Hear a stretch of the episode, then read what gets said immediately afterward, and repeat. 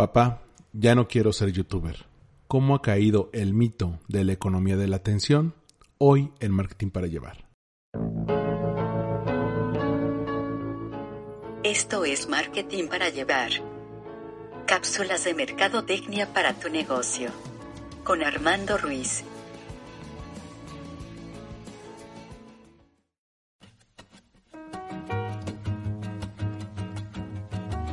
Una vez más, te doy la bienvenida a Marketing para Llevar, cápsulas de mercadotecnia para tu negocio. Yo soy Armando Ruiz y me encuentras en Twitter, Instagram y TikTok como Armando-MKT. También el podcast de Marketing para Llevar lo puedes escuchar en Spotify, Apple Podcasts, Google Podcasts e iVoox, entre otras plataformas. Y el día de hoy te quiero comentar sobre la famosa economía de la atención. Tan solo el año pasado había salido un estudio auspiciado por Lego en el que mencionaban que la profesión a la que los niños querían dedicarse cuando fueran mayores es youtuber. Ni tardos ni perezosos, algunos emprendedores sacaron cursos, bootcamps o incluso academias en las que ofrecían formar a jóvenes y a niños como futuros youtubers. Esto no tiene nada de malo, es algo común, es algo que se espera cuando encuentras una oferta en el mercado.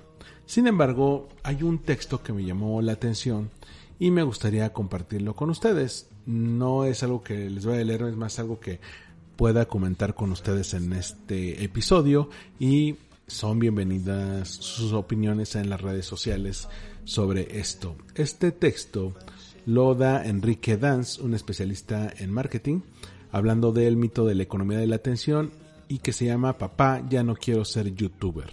La dura caída del mito de la economía de la atención. Lo que menciona Dance en este texto es que con esta sensación que ha creado TikTok como nueva red social emergente, pues parece que está siguiendo los pasos de sus predecesoras en lo que respecta a creación de contenidos en redes sociales y en video. De hecho, se está metiendo mucha gente. Ah, te comentaba hace unos tres o cuatro episodios de qué es TikTok y cómo puede ayudar a, a crear pues un tipo de contenido diferente. Lo importante con esto es que estamos viendo a millones de personas metiéndose a crear una cuenta y cientos de miles creando contenidos. Sin embargo, no van a ganar dinero por ello y es algo que enfatiza Enrique Danz en este texto. Y esto significa el sueño roto de aquella generación que pensaba que para hacerse rico bastaba con hacerse un poco idiota delante de una cámara es decir, el famoso mito de los youtubers y sobre todo de los videobloggers. Hay que tomar en cuenta que tanto TikTok como Instagram van a apostar a que la gente va a crear contenido sin alguna necesidad o demanda de que reciban una remuneración por ello. Sin embargo, eh, Instagram ya lo hace, TikTok todavía no, pero lo va a hacer invariablemente.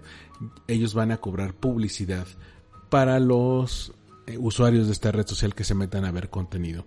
¿Qué les va a tocar de este pastel a los creadores de contenido? Eh, nada, realmente.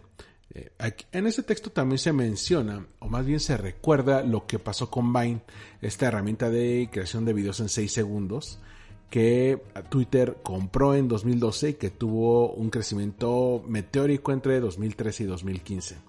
Sin embargo, en 2016 tuvieron que cerrarlo porque no se pudo ofrecer a sus creadores ninguna vía de monetización válida. Y eso que ahí surgieron auténticas leyendas eh, que se movieron a otras plataformas de creación de contenido como puede ser YouTube o Instagram o se volvieron comediantes de stand-up, algunos eh, brincaron a medios tradicionales, pero Vine les dio millones de seguidores y no lo supieron monetizar en su momento.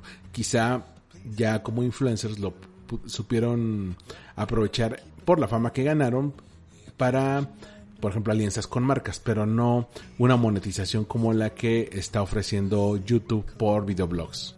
Es decir, los jóvenes que hace tiempo soñaban con convertirse en youtubers, ahora son simple mano de obra barata, es decir, simples generadores de tráfico para unas compañías que saben perfectamente que en la práctica no necesitan repartir grandes cantidades de dinero para obtener los contenidos que crean a cambio de un minuto de fama viral o de una oportunidad para tener sus 15 minutos de fama.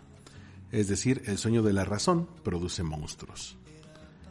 YouTube cada vez tiene más tráfico, pero sus creadores cada vez ganan menos dinero. Las marcas que apostaban a vincularse con creadores de contenidos a través de la publicidad y el patrocinio, de repente le están pensando dos veces antes de que la gente asocie su nombre con contenidos que pueden ser cuestionables como gente haciendo retos que pueden afectar su salud o que pueden resultar peligrosos para imitarse en casa, gente que no está haciendo algún contenido que vaya de acuerdo con los valores y la imagen que quiera dar la marca, o simplemente contenidos que pueden rayar en cuestiones como misoginia, odio o encono político. Incluso ya se ha visto en el último año y medio cómo le han retirado el patrocinio a youtubers porque los temas no van de acuerdo a lo que la marca está esperando para su propio contenido. Hace cerca de 6-7 meses me tocó ser invitado a un panel de youtubers en Miniso porque en una de las sucursales que tienen en la Ciudad de México pusieron una especie de taller para que los youtubers en algún momento puedan rentar esas instalaciones y crear contenido si no tienen, por ejemplo, una cocina o una sala o un librero en el que puedan grabar. Ellos les ofrecen el equipo y ahí pueden grabar. Todavía no está abierto al público y ahora con la situación de la pandemia, pues menos. Pero en aquel evento invitaron a algunos youtubers, eh, un par de ellos muy famosos como Luisito Rey, no el papá de Luis Miguel, sino el que estaba en el Wherever Tomorrow Crew, y Mr. X del canal de, Top Comics. Eh, ambos mencionaban que les puso YouTube cada vez más restricciones al contenido, desde, por ejemplo, poner clips de unas películas que estaban reseñando o poner música eh, que ya tenga derechos de autor, aunque sea solamente un clip de algunos segundos para tener la referencia, porque inmediatamente se los desmonetizan. Incluso videos que ya llevan años ahí colgados en el canal, pues inmediatamente se desmonetizaban porque eh, las nuevas reglas eh, aplicaban retroactivamente y los videos de 2014 o 2018 pues dejaban de generarle ganancias al creador de contenido. Y eso también les afecta en la monetización. YouTube también puso ciertas restricciones. No puedes monetizarlo a menos que tengas ya una comunidad determinada de seguidores y algunas vistas en tus videos o una cantidad de videos subidos en tus canales. Entonces, aquellos que ya están consolidados, que ya tienen un canal grande, que ya tienen bastantes seguidores, pueden recibir una monetización. Los que quieran entrar como nuevos retadores a YouTube ya les cuesta trabajo, ya no va a ser tan sencillo, van a tener que primero enfocarse en construir comunidad y luego ya ver si lo pueden monetizar. Entonces, no importa si tienes un solo video y tiene millones de vistas, esto no va a ocurrir. Y en TikTok y en Instagram está ocurriendo lo mismo. Lo que hemos visto en Instagram en las últimas semanas es un boom de colaboraciones en vivo. Desde portales hasta influencers se han metido a crear videos en vivo, incluso con otros usuarios, estableciendo un diálogo que sus seguidores pueden seguir en vivo. Incluso ya se han anunciado herramientas para poder grabar esas colaboraciones en el teléfono para después exportarse en otro formato y que el contenido no muera en las 24 horas. Sin embargo, lo que estamos viendo es que la gente se está metiendo ya sea con lives, ya sea con stories, ya sea con videos, a crear contenido o incluso en Instagram TV, que cuando nació Instagram TV en ningún momento dijeron que iban a darle a los creadores de contenido una parte de las ganancias, porque era un modelo nuevo. Ahora que Instagram pues lo ha estado dejando morir porque no está creando la cantidad de contenido que esperaban, ni es tan sencillo de ver, porque eh, Instagram les exige mucho a los usuarios en cuanto a atención para poder ver estos contenidos, es decir, tienes que verlo solamente por Instagram, no lo puedes ver al mismo tiempo que ves otra app o a menos que lo estés viendo en tu computadora de escritorio, pues es difícil hacerlo de manera multipantalla como es más sencillo hacerse en YouTube. Aún así la gente está creando contenido, sin embargo no está percibiendo ingresos y TikTok va por el mismo camino. Hemos visto que mucha gente se ha sumado, incluso gente famosísima que ha creado TikToks con millones de vistas, con cientos de miles de likes, cientos de comentarios, y sin embargo no están percibiendo un ingreso.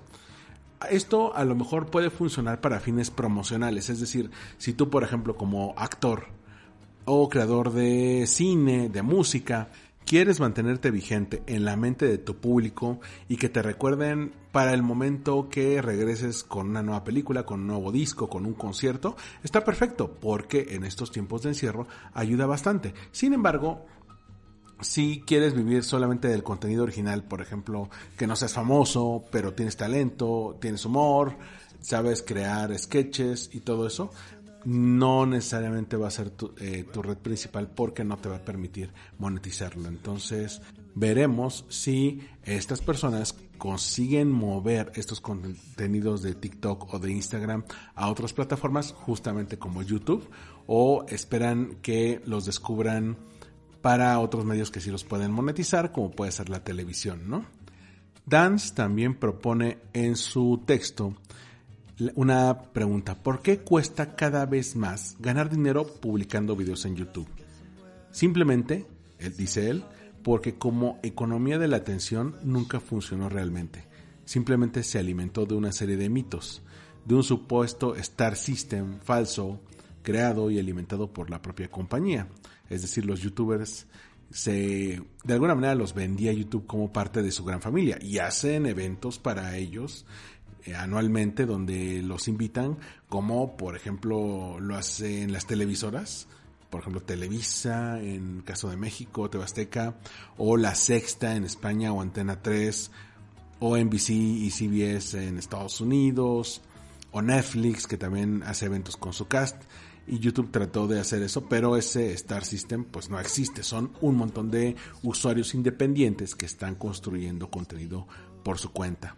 En la práctica, muy pocos ganaron dinero de verdad y muchísimos menos llegaron a generar un impacto de verdad interesante para las marcas que se publicitaban al lado de su contenido. De hecho, algo que me platicaban tanto Luisito Rey como Mr. X en su momento es que YouTube se está convirtiendo en la, en la, nueva televisión, es decir, cuando ya lo que les interesa es quedar bien con los anunciantes y se castiga el contenido en función a eso, es decir, pues no puedes publicar cierto tipo de contenido porque las marcas no quieren anunciarse, lo primero que muere es la creatividad. Y una de las cosas que atrajo gente a YouTube en primer lugar es la creatividad y que no traía el mismo tipo de contenidos eh, family friendly o amigables también a las marcas como lo hacía la televisión. Ahora hay que tomar en cuenta que, que mientras sepas para quién estás creando contenido, ya sea en TikTok o en Instagram, y la cartera de quién estás haciendo engordar, pues no hay bronca. Si quieres obtener una fama, aunque sea efímera, o eh, desfogar tu creatividad, hacerlo para ti, que te sientas bien con el contenido que estás creando o que te reconozcan en la calle, pues está perfecto. Esa red social te puede ir muy bien para ello. Pero si crees que en algún momento vas a ganar dinero gracias a ello, pues ya lo sabes tus posibilidades son muchísimo más bajas que haciendo otras cosas que pueden ser mucho más edificantes y potencialmente generadoras de más valor para ti y para la sociedad. Si alguna vez creíste que de mayor vivirías de ser youtuber y te iban a pagar miles o millones por decir tonterías mientras jugabas a tus videojuegos favoritos, es tiempo de que vayas desengañándote porque todo es mentira. Este artículo de Dance había salido originalmente en la revista Forbes en su versión en inglés, con el mismo título, y te voy a poner el link en la descripción del podcast en caso de que lo quieras leer y darte una vuelta. Me gustaría saber eh, qué opinas, si a lo mejor con esta crisis económica estamos viendo el surgimiento de una nueva generación de creadores de contenido, o si esto crecerá y morirá como pasó con Vine, porque la gente va a querer hacer un tipo de cosas un poco más lucrativas o va a querer vivir del contenido que genera. Por mi parte sería todo. A mí me puedes seguir en Twitter, en Instagram y TikTok como Armando-MKT y nos escuchamos en el próximo episodio de Marketing para Llevar. Hasta la próxima.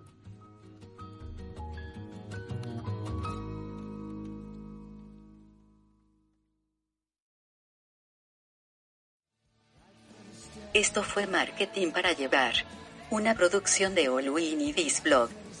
Disponible en iTunes, iVoox y en allweenidisblog.com.